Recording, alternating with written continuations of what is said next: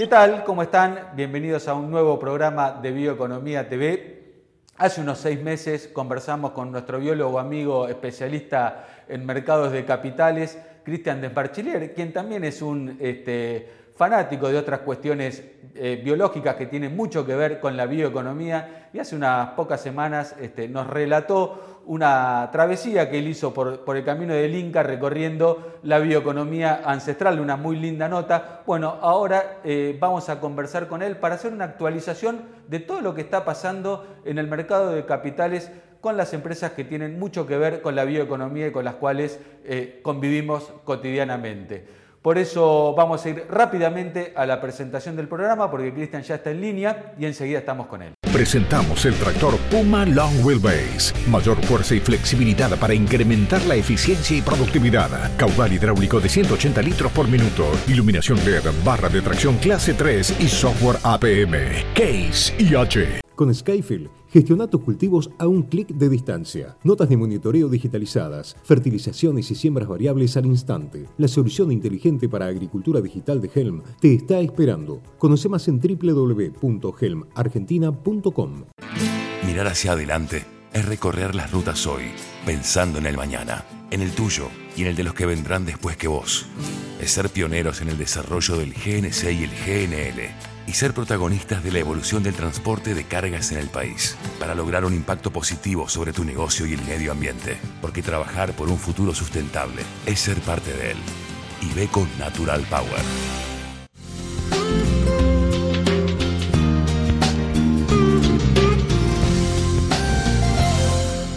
Hola Cristian, qué gusto tenerte aquí con nosotros. Bueno, sabemos que estás recién llegadito de tu periplo allá por el, por el norte esa nota tan linda que nos hiciste, pero nos queremos meter ya en este, los temas bien concretos que vienen pasando este año con el tema del mercado de capitales.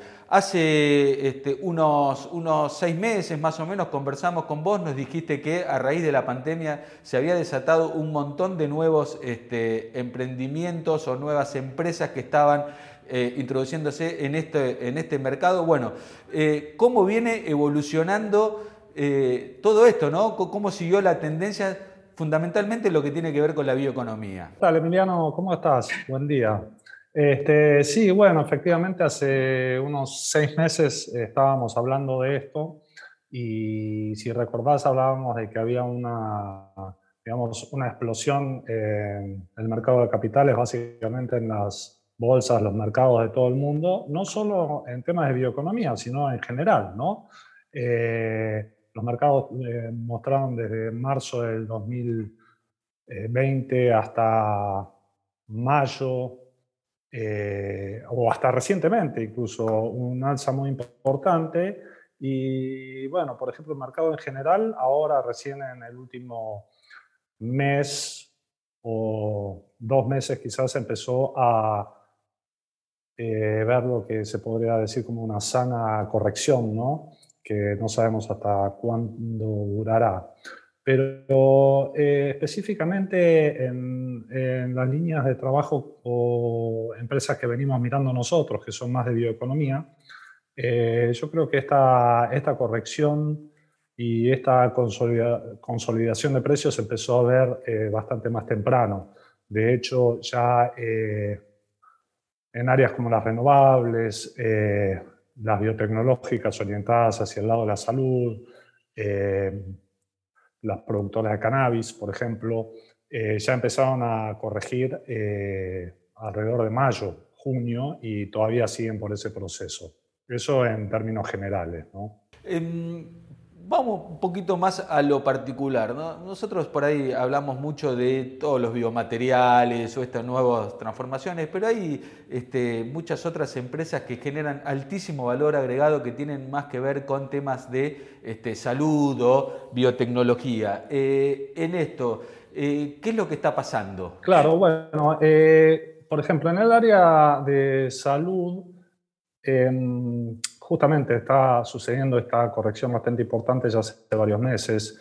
Y bueno, podemos ver este, una situación que podría decir que es este, incluso contradictoria o paradójica para mi punto de vista. Por ejemplo, hay tecnologías muy innovadoras que anduvieron muy bien en la primera mitad del año, como lo que es la edición genética, este, las plataformas de producción de proteínas em, terapéuticas en plantas, mm, la medicina regenerativa, por ejemplo, las células madre, y en cierto sentido también el antisense. Y bueno, lo paradójico es que em, es un poco contradictorio, ¿no? porque son tecnologías que son eh, tan innovadoras, podría decirse, que atraen mucho interés eh, de los inversores, pero eh, después de un tiempo empieza a ver lo que yo diría un poquito un baño de realidad, ¿no? que son tecnologías tan innovadoras que van a demorar o demoran mucho tiempo en empezar a generar ganancias o rédito. Entonces, ahí hay como una especie de desenamoramiento del inversor que se empieza a alejar. Entonces, se da una especie de consolidación en ese proceso que, eh, bueno, eh, el cual estamos transitando ahora. Y te digo un ejemplo. Eh, en la edición genética, por ejemplo, una empresa norteamericana, norteamericana que es Intelia, pudo demostrar en un ensayo clínico hace dos o tres meses eh, por primera vez que esta tecnología funciona en salud. ¿no? Entonces, fue como que a corto plazo fue un impacto muy fuerte para el sector positivo, pero al mismo tiempo eh, demostró que si bien que esto funciona, eh, va a demorar mucho tiempo en ser aprobado por las agencias regulatorias. Por ejemplo, la FDA está poniendo muchos cuestionamientos en eh, la producción de células madre eh, de, algunos productos, por ejemplo, de la australiana Mesoblast. Algunos dicen que porque no es norteamericana, no sé, entonces como que le pone trabas, pero bueno, la realidad es que las agencias regulatorias son, son muy cautas ¿no? en, en autorizar estos primeros tratamientos. Así que, mm, bueno, estamos en ese periodo podríamos decir, de, consolidación. ¿no? Sí, vos sabés que casualmente con esto que vos decís, recuerdo que hace este, unos meses un artículo que este, habíamos publicado en el portal que decía cómo este, a veces las regulaciones demoran todo el desarrollo de todos estos nuevos procesos que tienen que ver justamente con la salud o con la alimentación más saludable o eh, más nutritiva. Em, en temas de eh, biotech, eh, ¿qué estamos viendo? Eh, bueno, en particular, digamos, ya siendo un poquito más específico en esta área, yo creo que una de las grandes novedades eh, en los últimos meses fue la biología sintética, podría decir, ¿no? La biología sintética es algo que viene sonando hace ya bastante tiempo, pero no sé, como que no había desaparecido un poquito del, del, del mapa del mercado de capitales. Y bueno, básicamente la líder siempre fue un, yo diría, la nave nodriza fue siempre la norteamericana Amiris, ¿no? Amiris es una empresa eh, especializada en biología sintética, eh, tiene ya más de una década en el mercado, está bien consolidada, tiene una, una integración vertical desarrolla productos, eh, ya tiene más de 10 productos en el mercado y está bastante consolidada, eh, ¿no? Eh, hacemos un paréntesis, ¿no? ¿Cuál es la diferencia, cuál es la definición de, de, biología sintética? A grandes rasgos, digamos, las tecnologías que nosotros más escuchamos, que es la transgénesis, la edición genética, ese tipo de cosas que se usan también mucho en agricultura, eh, lo que hacen es transformar organismos vivos ya existentes, por decir. ¿no? La biología sintética va un poquito más allá, eh, podríamos decir, entre comillas, que crea organismos y básicamente microorganismos. Crea sintéticamente de nuevo, por decirlo de alguna forma, una molécula de DNA, una secuencia genómica y, y la inserta directamente en una bacteria. Entonces esa bacteria o ese microorganismo empieza a producir un producto de interés comercial. Estos productos pueden ser eh, desde medicamentos hasta fragancias, ¿no? O también eh, algunos activos para la industria mm, de alimentos, por decirlo. Bueno, entonces volviendo al tema de Amiris, Amiris siempre fue la, la, mm, la vedette en esta área por todo lo que te contaba recién. tiene una capitalización de mercado más o menos 4 mil millones o 4 billones, como dicen los norteamericanos, de dólares y tiene un tiene una, una, facturación aproximada de 350 millones de dólares al año ya demostrada. Bueno, ese es el contexto en el que estábamos. Ahora, hace cosa de dos meses apareció en el mercado una nueva, por decirlo. No nueva, porque es una empresa también que existe hace mucho, eh, que es eh, Ginkgo Bioworks, eh, como la especie de Ginkgo biloba, ¿no? Ahora, eh, lo llamativo de, pasar a cotizar eh, Bioworks en el mercado es que eh, la capitalización es enorme. Estamos hablando de 23 mil millones de dólares. O sea, es una empresa gigante eh, con una facturación que todavía no está comprobada. ellos, a diferencia de Amidis, que tiene una integración vertical, eh, Ginkgo Bioworks eh, ofrece una integración horizontal, es básicamente una plataforma que eh, provee servicios o va a proveer, bueno, sí, provee servicios a toda la industria biotecnológica en general. Ahora, ni siquiera se sabe cuánto eh, va a facturar, se espera que facture unos 90 y pico millones de dólares. Entonces, si se compara con lo que es Amiris, que tiene una capitalización que es seis veces más chica, de una facturación que anda por el triple o el cuádruple, eh, parece una inversión un poquito riesgosa, ¿no? Eh, Kathy Woods, que es la mm, directora de ARK Investments, que es una de las este, inversoras más importantes en Estados Unidos y que invierte en este tipo de cosas en innovación, la está comprando aparentemente pero la realidad es que tuvo también críticas bastante fuertes de algunos este, fondos de inversión, etcétera, diciendo que incluso eh, puede ser un, gran, una gran estafa. Eh, no lo sabemos. Eh, la cuestión es que yo creo que, al igual que lo que hablábamos de las biotecnológicas en salud recién, estas cosas van a tener que pasar por un periodo de consolidación y empezar a demostrar los, los números y bueno, la empresa realmente tiene una tecnología que es increíble y es súper interesante, ¿no? Así que yo creo que esa es una, es una de las novedades, ¿no? La vuelta a pasar a primera plana de lo que es la biología sintética en el mercado de capitales. Oh, qué interesante, ¿no? Cómo va evolucionando todo y cómo se van acelerando los, los procesos este, biológicos. Pero bueno, estamos viendo eh, una escalada enorme del precio de las energías, ¿no? En este, último, en este último tiempo. ¿Esto está impactando de alguna manera en este, en el mercado de capitales las empresas energéticas, siempre hablando ¿no? de las este, renovables? Sí, es interesante lo que estás mencionando porque casualmente eh, todo lo que es eh, renovables, hidrógeno, biocombustibles, solar, biogás, a principio de año, al igual que lo que te contaba en las otras áreas, también tuvo un pico de valores bastante importante, o sea, eh, se valorizaron mucho y en ese momento fue un poco el impacto del cambio de gobierno en Estados Unidos, eh, la asunción de Biden. ¿no?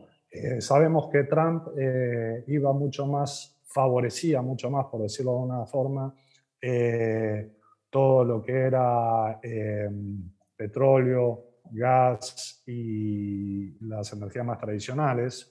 ¿no? Y la gestión de Biden apoya mucho más a todo lo que es este, eh, menor impacto al ambiente.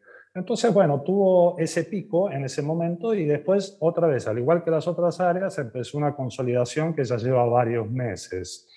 Ahora, eh, como vos decís, estamos entrando aparentemente en una era o en un momento en que viene otra crisis energética más.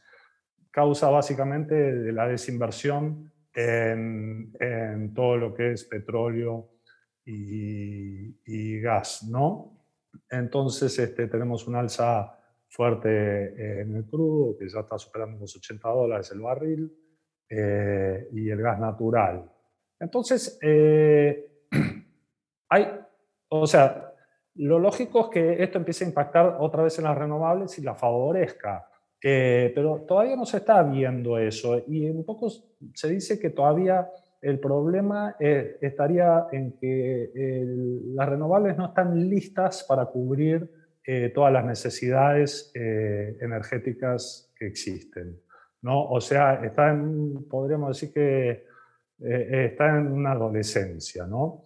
Así que bueno, pero yo creo que ahí hay una oportunidad y hay que ir viendo porque en cualquier momento yo creo que esto puede empezar a, subir eh, de nuevo, a empezar a, digamos, a valorizarse nuevamente. Ahora, en invierno hay un tema interesante acá, que es un nuevo actor que entró a, a jugar, que antes no existía. Crisis energética hubo muchas, ¿no? y siempre van a ver. Pero acá hay un nuevo que eh, no se sabe bien cómo va a influir, que es eh, la minería de las criptomonedas. Entonces, eh, es un tema interesante porque mm, hay mucha crítica del consumo o la utilización de energía de, de la minería de criptomonedas pero em, siempre es, o sea, que, que, son, que es una práctica que no es compatible con la protección del medio ambiente. Pero, sin embargo, hay algo interesante. Parece ser que eh, eh, la minería em, está empezando a encontrarle la vuelta a la utilización de ciertos tipos de... Que está teniendo una influencia positiva, digamos, en esto. Eh, por un lado, porque, bueno, obviamente estimula eh, el avance de las renovables, ¿no? Porque es una energía. Entonces, eh, busca naturalmente utilizar estas energías. Pero, por otro lado, se está viendo que tiene, la minería tiene la capacidad de utilizar algunas energías fósiles que son marginales, por decirlo de una forma, que el sistema, los sistemas productivos tradicionales no utilizan o no pueden utilizar. Una por ejemplo, el, eh, el, gas, cierta forma de gas natural que hay que quemar o este, descartar porque se utilizan, eh, porque no pueden ser transportadas al lugar de consumo. Entonces, las mineras eh, de criptomonedas, por ejemplo, se están acercando a esas zonas donde se descarta ese gas y lo utilizan. ¿no? Y por otro lado, eh, algunas redes que no son, yo no soy especialista en este tema, pero parece ser que hay algunas redes que son ineficientes y que no pueden ser utilizadas en forma normal por la economía tradicional, pero que eh, la minería sí las puede utilizar. Entonces las aprovecha a un costo bastante bajo. Así que eh, como te digo, no, no, me especializo en el tema, pero parece ser bastante interesante esto y hay que explorarlo un poquito más. Bueno, por ahí tenga que ver con toda esta escalada que ha tenido ¿no? los bitcoins en, este, en, este último, eh, en estas últimas semanas. Eh, Volvemos, durante la pandemia vimos como que la vedette fueron este, los alimentos, ¿no? las industrias estas nuevas de alimentos, las granjas urbanas, etc. Eh, qué, está sucediendo con esto en los últimos meses? Sí, también es toda un área fascinante. En realidad, em, la última vez que charlamos también hablamos mucho de eh, lo que es eh, proteínas vegetales o carnes vegetales, las famosas Impossible eh, Foods, eh, Beyond, eh, y etcétera. Y también las carnes sintéticas, ¿no? en realidad no hubo muchas novedades en, este, en estos tiempos. la única que sigue cotizando por ahora en el mercado es Beyond. Eh, tuvo una escalada muy importante en el 2019-2020, eh, aprovechó el principio de la pandemia también, y después también otra que consolidó y está, digamos, este, dando vueltas por el valor de 100 dólares, creo, si no me acuerdo la acción, hace ya varios meses. Eh, no tenemos en el mercado de capitales otras empresas que estén cotizando en esta área, salvo las grandes alimentos que se dedican a otras cosas también, ¿no? pero no específicamente, no tan de nicho. Pero sí, eh, lo que fue la gran novedad, y lo charlamos hace dos o tres meses acá en este espacio, es el tema del indoor eh, farming. Eh, el indoor farming realmente tuvo una explosión hacia fines del 2020 y ante la primera mitad de este año, con por lo menos cuatro empresas, que son las que yo sigo, creo que hay alguna más, que están trayendo innovaciones importantes al mercado. Eh, tenemos dos áreas. Por un lado, los que producen alimentos directamente para, para mm, comercializarlos, eh, que hay básicamente dos, que es UpHarvest y la otra es AeroFarms. Eh, UpHarvest lo que hace es indoor farming puro en la zona de Apalache en Estados Unidos y AeroFarms se dedica más específicamente a la agricultura vertical en eh, zonas urbanas.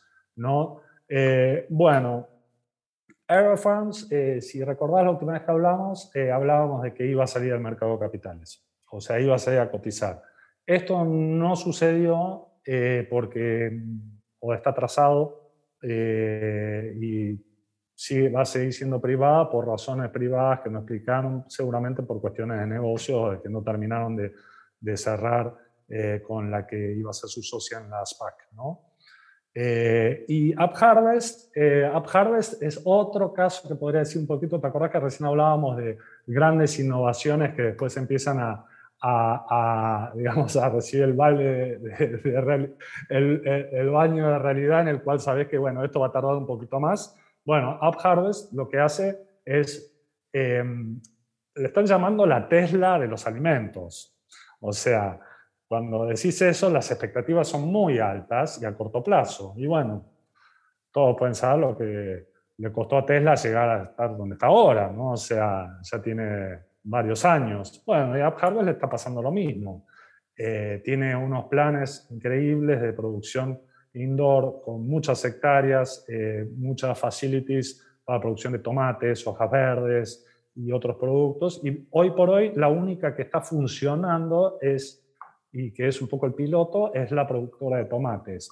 Ahora, ¿qué pasó en Estados Unidos? Básicamente lo que pasa en todo el mundo. El tomate bajó por razones, bajó de precio por razones este, estacionales o anuales y eh, hace cosa de un mes o dos meses tuvieron que salir a decir que en vez de ganar 22 millones de dólares iban a ganar 7 el primer año. Entonces, fue un golpe muy fuerte para, para la acción. ¿no? Ahora, dicho esto, la tecnología, el modelo que están aplicando a largo plazo o a mediano plazo es muy interesante, entonces se está dando como una oportunidad de compra bastante interesante.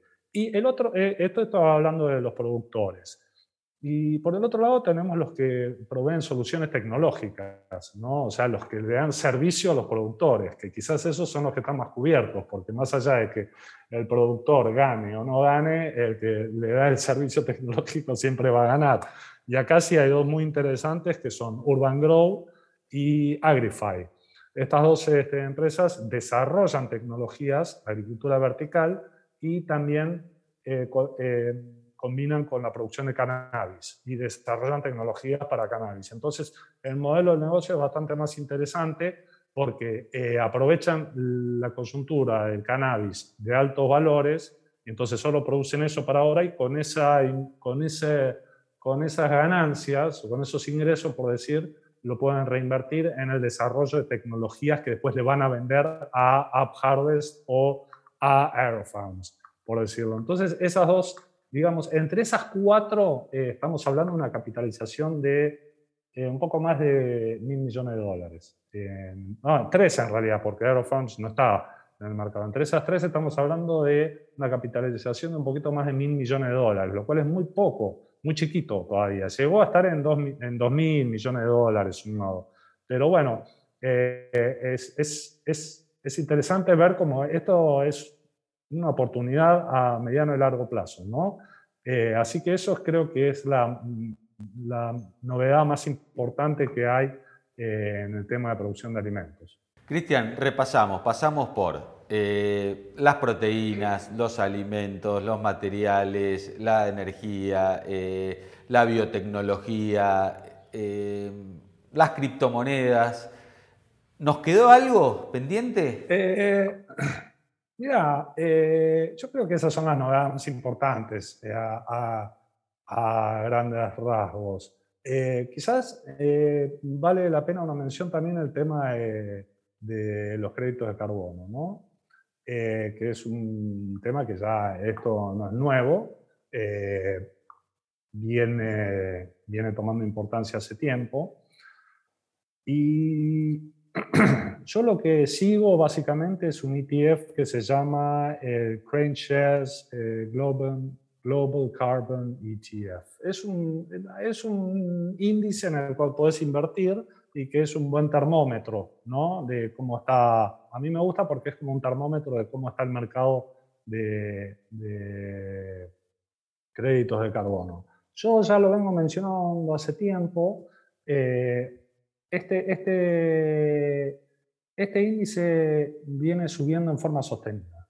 Es, este, es, no, no, no sufre sobresaltos, eh, más allá de la volatilidad, normal que, cualquier activo puede tener, pero eh, la tendencia es al alza y de hecho eh, ya hace más de un año que, o sea, en 12 meses duplicó su valor. O sea, si vos invertías 100 dólares en agosto, septiembre 2020, hoy tenés 200. Eh, y en el último mes aproximadamente venía eh, como marcando una resistencia, ¿no? en el cual este, ahí se estaba quedando. Y hace como un mes la rompió esa resistencia hacia arriba, lo cual y hasta ahora lo está consolidando ese valor en alrededor de 40 dólares, cuando la resistencia estaba en 37, 38 dólares. Y ya hace más de un mes, como te digo, que lo está consolidando bien ese valor y lo está respetando. Eh, yo eh, atribuyo a que estamos hablando de un tema de oferta y demanda. ¿no? Hay una demanda de créditos de carbono que claramente está creciendo desde la industria eh, para cumplir, digamos, con los objetivos de descarbonización de, muchas industrias y la oferta, o sea, la generación de estos créditos de carbono, quizás este, no esté avanzando al paso de la demanda. Entonces, eh, acá vemos oferta-demanda claramente y yo creo que esto puede, podría continuar. ¿no?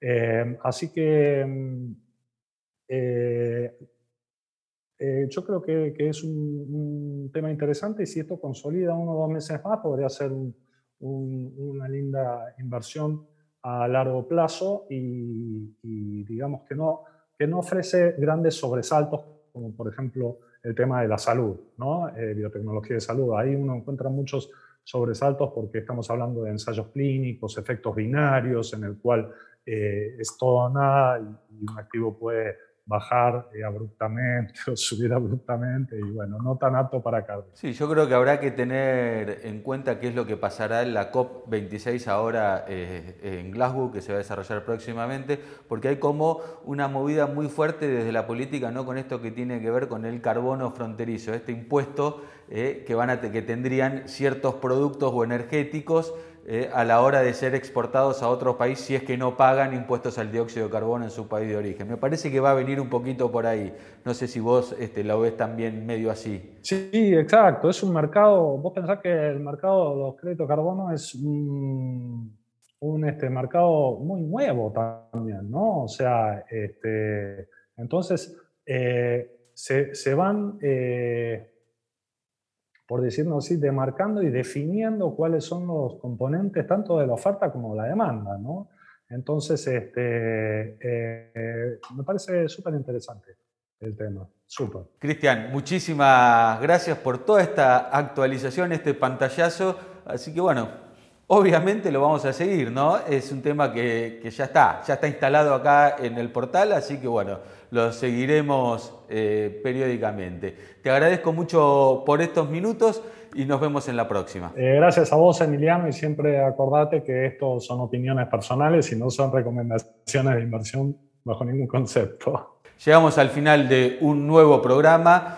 Como siempre, los estamos invitando a suscribirse a nuestro newsletter, a seguirnos a través de nuestras redes sociales y navegar por todo el portal bioeconomía.info para no perderse nada de la actualidad de la bioeconomía. Los esperamos la semana que viene con un nuevo programa de Bioeconomía TV. Será hasta entonces.